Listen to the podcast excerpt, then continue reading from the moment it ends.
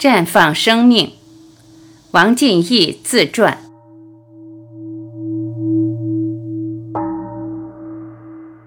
案例分享，来自医务人员家庭的感谢，冯某梅。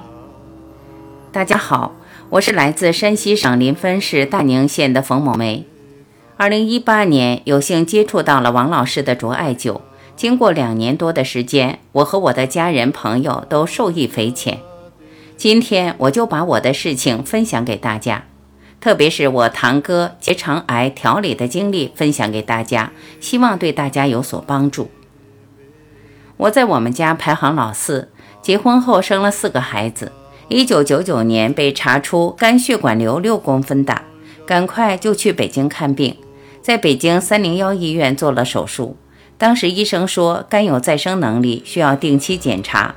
手术后的前几年还基本正常，没想到在2009年的一次例假期间，出血量大，头晕目眩。经过检查，子宫上长出了36厘米的肌瘤，又在当地医院做了子宫切除手术。两次手术后，再加上身体的劳累，经常出现小便不利、小腹疼痛等一些症状。三天只有一天身体是舒服的。二零一七年，在一次体检中，肝上又长出了五个血管瘤。我生活在一个很多医生的家庭中，婆婆、老公、小叔子都是医生，但只能有病就去医院，小医院看不了就到大医院，病是越看越多，药是越吃越多。二零一八年。通过同学的邀请，在河津参加了王老师的艾灸培训课，忽然明白了得病是源于不良的生活习惯所导致的。平日就爱吃生冷，晚上睡得晚。从学习以后，首先是改变了生活习惯，再加上艾灸两年时间，几乎没有间断过。只要一有时间就艾灸，一天两根，有时甚至一天加到四根。两年来，身体得到了明显的改善。前一段时间去复查，五个肝血瘤没了，我太高兴了。如果不是遇到王老师，遇到卓艾灸，我该又一次住进医院了。今天我重点分享一下我堂哥的事。堂哥今年七十八岁，近几年来一直感觉浑身没劲、发冷、没有精神、胃不舒服，并且还安有心脏起搏器。因二十天前在大街上遛弯，一不小心被一辆电动车撞倒。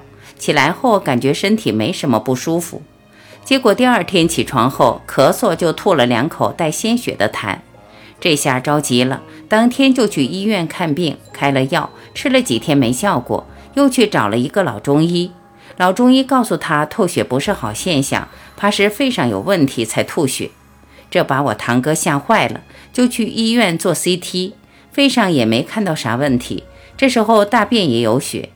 他就来我家找我老公，因为老公是医院的外科大夫。听堂哥陈述最近两年的情况，当天在医院化验了一下大便，看见全是血，都建议去大医院看一看。二零二零年六月十三日，在山西省人民医院检查，结果是结肠癌晚期，并且已转移到肺上了。堂哥觉得做了手术就会好起来。我得知这情况后很担心，反对他做手术。首先，堂哥年龄大了，如果手术效果不好，会加速病情恶化。另外，我跟王老师学习了近三年，知道艾灸的神奇，那么多的疑难杂症都得到了救治，我便让我二哥做他的工作，保守治疗。二零二零年六月二十八日办完了出院手续后，就往王老师家走。到了王老师家已是深夜十二点，师母还在那里等着我们。早上起来，王老师通过舌诊、面诊后说治疗三天，如果有效果就坚持，没有效果走人。接着，老师用了四年陈艾十比一艾绒制成的七零艾条给堂哥灸。吃了早饭，堂哥觉得身上轻松了，脚也有劲了。上午接着灸了两根五零艾条。下午又灸了两根五零的，第一天灸完，大小便从二十次减到八次，还是大小便不分。第二天灸完，大小便六次，便血就没有了。第三天灸完，大小便分开。第三天来，堂哥发生了很大的变化，吃饭吃得挺好，而且能单独上下楼。第五天早上，堂哥高兴地告诉我们，昨晚睡觉身上暖乎乎的，可舒服了。有时饭后在大厅走圈，比在老师那儿的好多人走得还快。第六天，堂哥说浑身都是暖的，感觉可好了。看着堂哥一天天好起来，我为堂哥惊人的变化而感到高兴。堂哥真是因祸得福呀！一次偶然的摔倒，让他及早发现了病。而又通过王老师的卓艾灸，让他找到了正确的治疗方法，才得以恢复得这么快。在此，我及堂哥的家人叩谢王老师及师母的大爱无疆。王老师用他高超的技术、无私的奉献，挽救了无数的生命，唤醒了无数渴望健康的人，把中医文化弘扬到了祖国的大江南北。我也将跟随王老师去帮助更多的需要健康的人。堂妹冯某梅，二零二零年七月十日。甲状腺癌淋巴转移，席某辉。席某辉，女，一九七六年二月生于洛阳市伊川县。二零一三年八月份，左腿大隐静脉曲张根除手术。同年，其右侧锁骨窝处有四五个囊肿，经扎针消失。第二年，这些囊肿又变大变硬。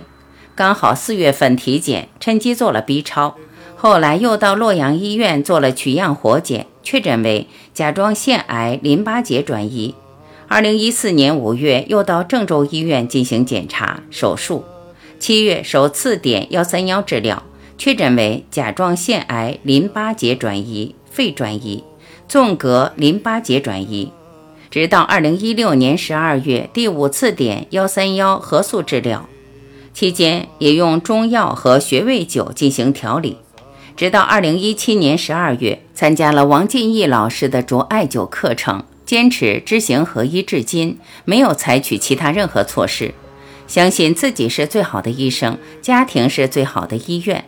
拥有了良好的心态，正确的生活，顽固性的咳嗽没有了，消化能力提高了，身体的诸多毛病都消失了。如今轻松自在、舒展，幸福常相伴。感恩王进义老师的慈悲救命之恩。关于肾癌术后的卓艾灸康复的病例，李某荣，李某荣，女，六十三岁，个体经营。家住湖北省武汉市新洲区朱城街文昌大道，电话在这里省略。整个2018年体重突然减少三十斤，后背左边肩胛骨缝部位疼痛难忍。于2019年1月份去骨科医院照 B 超，查出肾上有个直径为十三厘米的肿瘤，随后转到武汉市同济医院继续检查为肾恶性肿瘤。得知医院检查结果后，于二零一九年一月二十二日办理了武汉市同济医院的入院手续，随后在一月二十五日进行了七个半小时的右肾及肿瘤切除手术，一月三十日办理了出院手续。时值年关，医院建议做个基因检测，以备术后恢复不佳的情况下，针对肾癌靶向药的治疗。出院后，因为注重饮食的调养。术后的创伤恢复很快，但是身体还是很虚弱，眼睛神情呆滞，走路脚掌抬不起来，鞋子在地上拖，上厕所需要搀扶，容易累，时冷时热，睡觉体温高时，衣服、被子、床单都能湿透。二月一日，在与表妹李慧的一次会面中提到做艾灸，刚好表妹在零八年十二月听了王进义老师在武汉的课程。随后，二月二日开始做艾灸。刚接触艾灸的时候，因为是出院第三天，所以躺在床上灸。为防止燃烧的艾条掉落烫伤皮肤，主要以竹筒灸为主。每天艾灸约一个小时，一周能起床了。再进行的坐着灸，每天一根直径六零艾条。因被灸者的接受程度与对排病反应的担忧。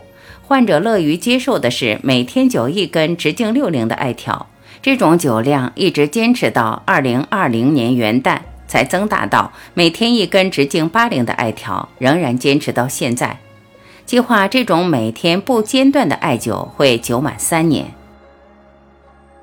着艾灸治疗股骨头坏死病例的分享，宁丽听。我是伊川高山张村的，我叫宁丽听。这要从我姑娘开始说。二零一七年十二月十九日，我女儿宁云怡在洛阳三院确诊为白血病，住院治疗到春节前腊月二十七出院。刚过完年初六，我给姑娘送回三院。从洛阳回来后，赶紧和大儿子去县中医院。去年大儿子骑车摔倒，造成脚骨折，去取固定的钢钉。在县中医院住了六天，回家休息一个月后，我出去打工，打算等姑娘病情稳定后，我好上班。不到一个月，四月二十二号下午，上班期间我走路疼痛，行动不便。第二天赶紧去医院做检查，一查是股骨头坏死。本身给姑娘看病就花费巨大，我的病让并不富裕的家庭更是雪上加霜。四月二十七日去洛阳正骨院，到那儿依旧让住院，我和老婆姑娘都去了，正好赶上五一，姑娘也需要去三院治疗。二十九日，老婆和姑娘去三院了，就剩下我一个人在正骨医院。期间病情严重，无法行走，医生说要拄拐，一日三餐都成问题。我也是要强的人，不想麻烦别人，就一个人拄拐去外边吃饭。最是难忘的，有天中午到外边吃饭，过天桥，下面有电梯可以上。那天天也热，人也多，电梯来回三四趟也没坐上，我只好转到步梯，每上一个台阶都很困难。住了半月，医生说你的情况困难，建议保守治疗。出院后在家一个人，整日以泪洗面，对生活失去信心。曾经想过寻短见，又一想我不在了，老婆孩子咋办？作为男子汉要面对现实。非常幸运的是，听牛校长介绍王老师的卓艾灸，从群学习得知邓嫂李香茹白血病治好的病例后，很受鼓舞。没几天，第二十五期公益课开课，我就报名去了。本来是为治姑娘的病，家人不理解。王老师看困难，给俺捐赠了一百支五灵的艾条。课程回来后，王进义老师让王向丽老师给我们灸。王向丽老师骑车到俺家，每天给我灸两支五灵的。灸了两天就开始有泡，因股骨头有积液，身上湿气特重。为了帮俺，王向丽老师每天两支，再忙也不间断，刮风下雨也冒雨来灸。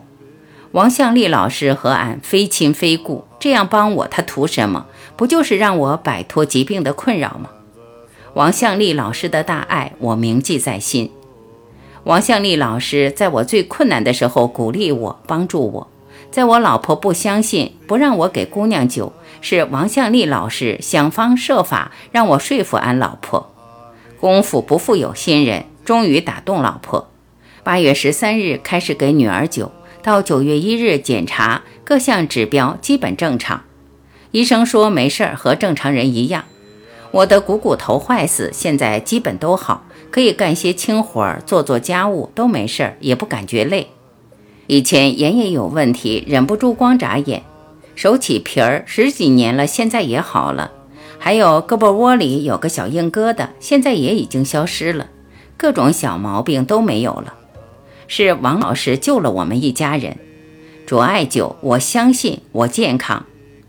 以上虽然没有华丽的语言，但是是我的心里话。二零一八年九月五日。神经鞘瘤的消失，陈某进。由于时间长，有些复查病例结果找不到了。目前就找到了第一次北京积水潭医院检查的结果。下面简要汇报一下本人艾灸前后调理的情况。陈某，五十四岁，公务员，内蒙古乌兰察布市察哈尔右翼后旗扶贫办工作。二零一七年五月。北京积水潭医院检查梨状肌末梢神经长有约八厘米左右肿瘤，活检为阴性，同时有髋关节囊肿。同年七月，偶然机会接触河南省王进义老师卓爱调理疗法。四零艾条每天两支，调理三个月后，再次积水潭医院复查，神经瘤减小到七点六厘米，而且髋关节囊肿消失了。接着坚持九四零和五零的艾条，二十四节气初一十五等阶段性灸。目前十年高血压药停止，血压平稳；十二年过敏性咳嗽停止，咽炎恢复正常。前列腺、尿频、尿急现象消除等等，原来的小毛病全部都没有了。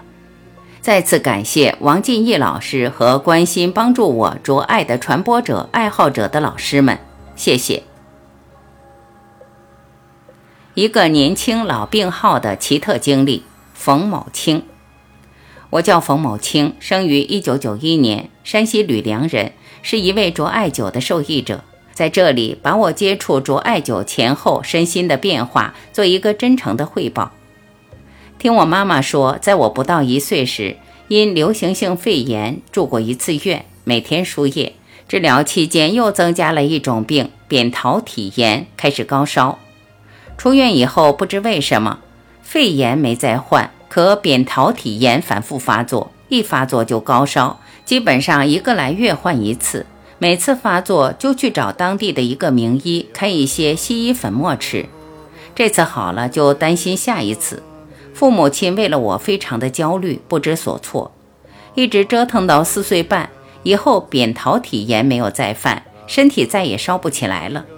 可是逐步出现了偏食、挑食、食欲不振、说话声音低、性格内向、不爱说话、舔墙灰、睡觉要抱布娃娃之类的东西等等奇怪的现象。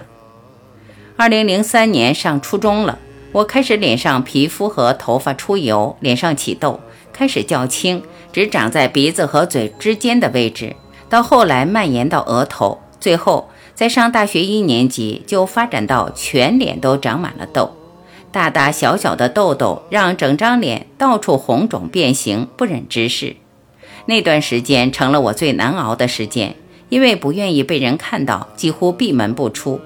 课程也不好好上，大学里其他的活动也无心参加，没有了刚走进大学校门的热情。窝在宿舍里，时刻对着镜子，看到自己无法接受的脸，想象着别人眼中自己的样子，内心非常痛苦。那种煎熬是常人无法想象的。有时也想着干点别的，分散注意力，不去想这些。可是从小没有受过打击的我，很难解脱。我性格本来就内向，也不和其他人讲，经常是一个人闷着。我的命运怎么这么背呢？想着要下决心，内心强大，可是一会儿就走神了，力不从心，尽往不好处想。为了打发负面情绪，把大量的时间浪费在了电脑上。心累的时候躺倒就睡，常常吃饭的心思都没有。这期间也想了很多治疗的方法，中医也治过，西医也治过。保健品也吃过，祛痘护肤品也用过，还用小针尖刺破痘痘往外挤，挤完满脸都是伤，必须戴口罩。心理医生也咨询过，用了很多方法都见效甚微。那个时候爸爸妈妈也很着急，经常打电话发信息安慰和鼓励我，可是我根本听不进去。我对自己的人生和前途基本失去了信心。二零一三年七月，大学毕业之后，被分配在太原的一个央企工作，具体上班的部门是海外部，上班是在国外。由于身体状况没有调好，所以上班以后没有像其他人一样那么高兴。第一次出去的国家是沙特阿拉伯，听说那里是沙漠地带，气温比较高。由于不懂中医的正道是什么。走的时候，行李箱中带了很多下火的药、感冒的药，还有抗生素。在那里工作了有一年半的时间，上焦只要不舒服，就认为上火了，赶紧吃下火的药，结果导致患上痔疮，又难受又出血，一直好不了，回来做了痔疮手术。后来又被派到马来西亚工作，走的时候又带了好多无限级保健品。钱是花了不少，也没有起到想要的结果，还是食欲不振，精神提不起来，脸上皮肤时好时坏。就这样，在这个单位干了三年，我一直在想，是不是得大病了？又不敢讲出口，怕父母亲担心，所以每次从国外回来就要去体检，检查结果出来指标都正常。长期的忧心忡忡让我心神不定，工作不安心，再加上单位效益也出现了不景气，产生了想换工作的想法。爸爸妈妈也怕我不开心，就同意了我的想法。毕业后第四年，到了二零一七年初，决定去北京加强英语学习，重新找工作。期间因为吃了好多下火的药，又用错了洗面奶，导致脸上憋了许久的痘重新爆发。想到这些年来从未摆脱过痘痘的纠缠，对未来充满了失望。正值我在北京学英语毕业找工作之际，此时我的心思全然不在找工作上，因为痘痘发愁苦闷不已，又一次心态几近崩溃。实在是万幸，二零一七年十二月初，我妈妈因为甲状腺结节求医，无意间在朋友的介绍下接触到了卓艾灸。这个时候，我妈妈正在太原跟着王老师学习，晚上就给我打来电话，告诉我找到了帮我解决的办法了，叫我回来和她一起去听课。半信半疑的我，仿佛抓到了最后一根稻草。清楚记得，我们是同年十二月十八日参加了王老师第十九期课程，通过三天半的学习，让我茅塞顿开。豁然醒悟，彻底明白了造成我身体一直不舒服的原因，竟然是体内湿气太重、阳气不足、免疫力低下，以及平时常吃生冷、喝饮料、熬夜，长期的负面情绪，再加上不正确的治疗方法、乱吃下火药、小时候输液、吃了几年的抗生素等等，导致了抵抗力差。王老师对中医治疗的原理和功效的讲解，以及告诉我们做人做事的基本方法，给了我恢复健康的信心和勇气。在基地学习期间，范正刚老师就开始给我艾灸，一天两支五零的，回家以后接着灸。当时用的是四零的和五零的两种艾条，每天一到两支。我妈妈日复一日的给我艾灸。并且尽可能遵守商阳二十五条，改掉不良生活习惯。从十二月下旬到第二年三月初，大概两个半月时间，灸了近一百支艾条，全家人都惊喜地看到我一天天的好转，脸上的痘痘慢慢的都消了下去，而且从开始的不停的往外冒新痘痘，到后来越来越少，直到不再长新痘痘。镜子里的脸变得从来都没有过的干净，这种变化是从内而外的，不仅是脸上变得平整清爽，整个人都感觉很舒服，很有精神，食欲大增。两个半月时间，体重增加了十斤左右，身材变得匀称了不少，没有了以前瘦弱的感觉。一天天看到自己好起来，一天天感受到自己变得有了动力和信心。打消了我过去认为得了大病的恐惧，逐步放下了藏在心里多年的包袱，重新燃起了新的自信。我对自己充满了前所未有的希望。二零一八年春节，我爸爸回来，看见已经变化很大的我，脸上露出了灿烂的微笑。春节那天吃早饭，全家人为我这段时间有这么大的变化而高兴。首先举杯感恩，感谢王老师。感谢卓艾灸，当时我爸爸都感动得流泪了。到了二零一八年三月十一日，我就开心地背起行囊去了上海，开始了我人生的下一段路程。这两年来，平时我还是会抽空给自己艾灸，保持良好的生活习惯，不吃生冷，不熬夜，保持积极的心态。现在我在上海做外贸工作，一切顺利。时常出差德国，再也没有了以前的迷茫和失落。我相信未来一定很美好。遇到卓艾灸，我真的很幸运。现在我们全家人都在用艾灸保健，真正的感受到了有艾条在手，什么病魔都不怕，包括今年的新型冠状病毒。我呼吁和我有同样困扰的年轻人，也能像我一样，通过现场听王老师的课，对健康的观念有个明确的认识，明白自己心理和身体的问题所在，回到正常的生活轨道上，然后进行着艾灸来恢复健康，从此告别痘痘的困扰，心理的恐惧。我相信，解决了观念的问题、认知的问题，习惯才能改。习惯一改，也就能做到知于行的统一。这个时候再调理身体，就会事半功倍，就会让自己早日恢复健康。最后，衷心感恩王老师，感恩我的爸爸妈妈以及一直关心我的朋友们，感谢卓艾灸。霍某林，二零二零年五月二十九日。爱让我们全家重生。仲某兰，我是仲某兰，来自内蒙古鄂尔多斯市。我走进卓艾灸，源于我的女儿。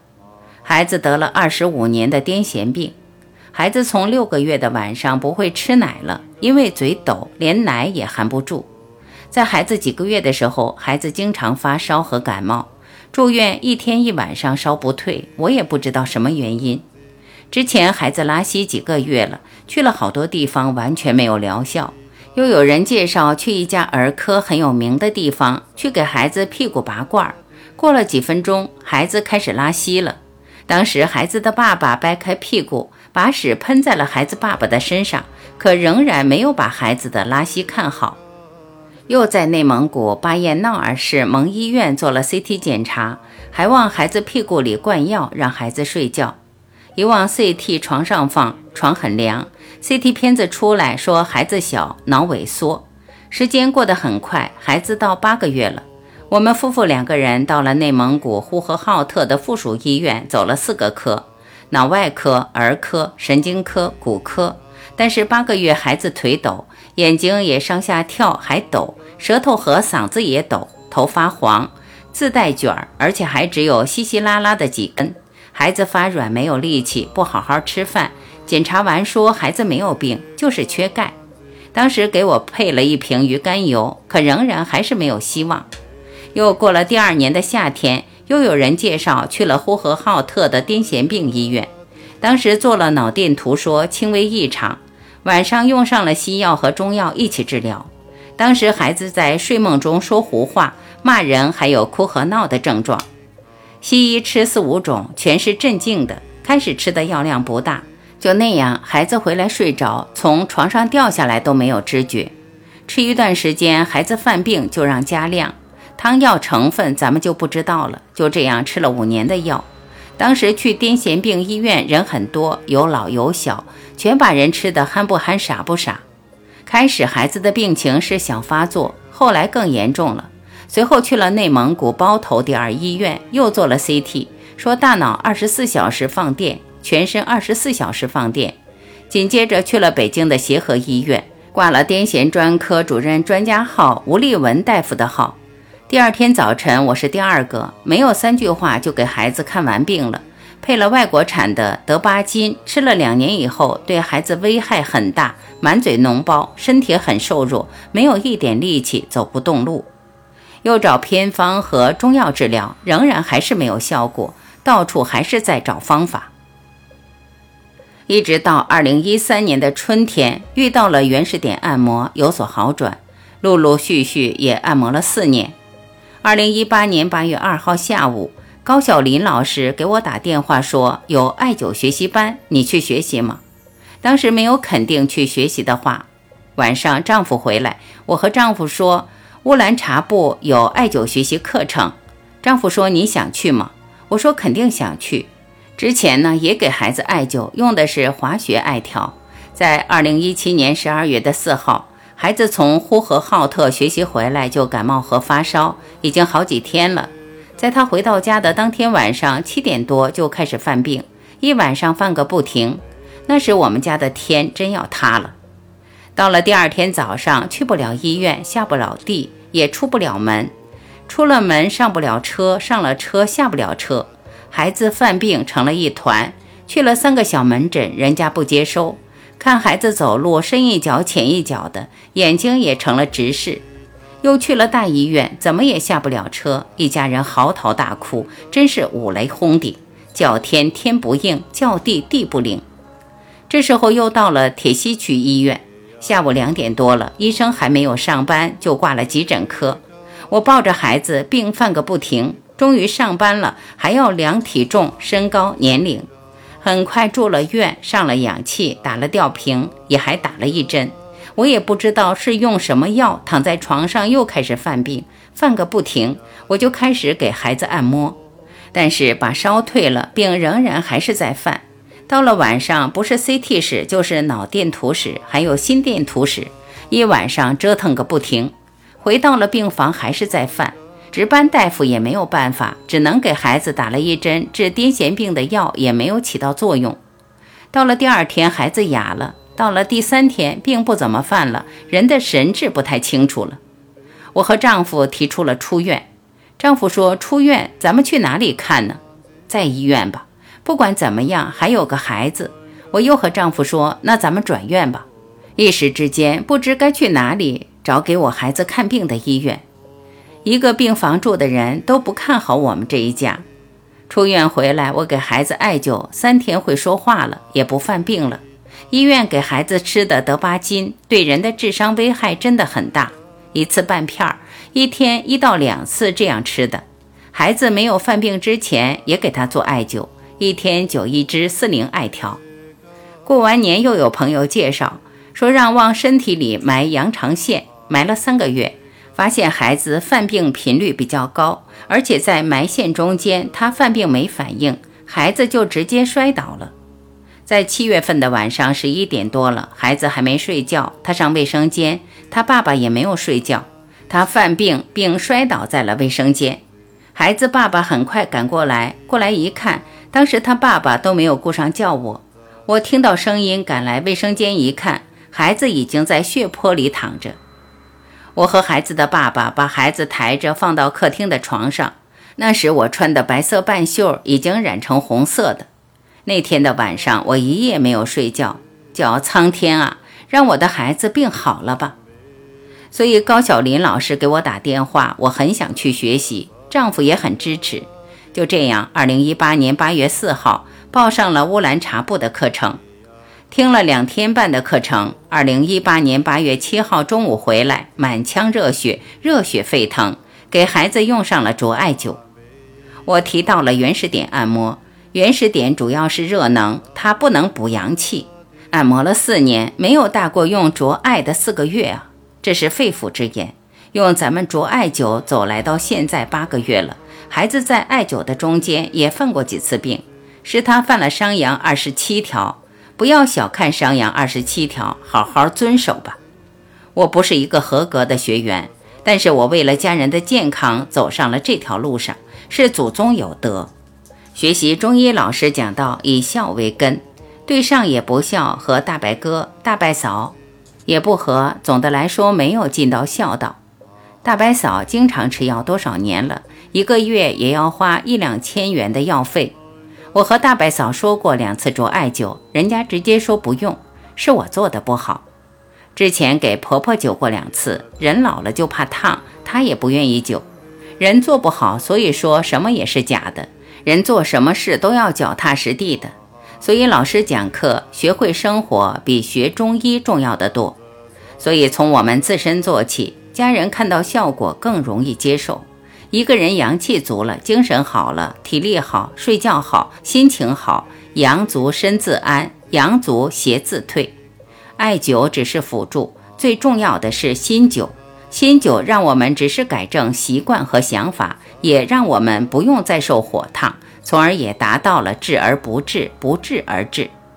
最后呢，感恩我们一家三口遇到生命之中的贵人王进义老师，在这里叩拜王老师给我女儿遇爱重生，也给了我们一家人重生，把爱传出去，让爱洒满人间。再次感恩所有付出的人。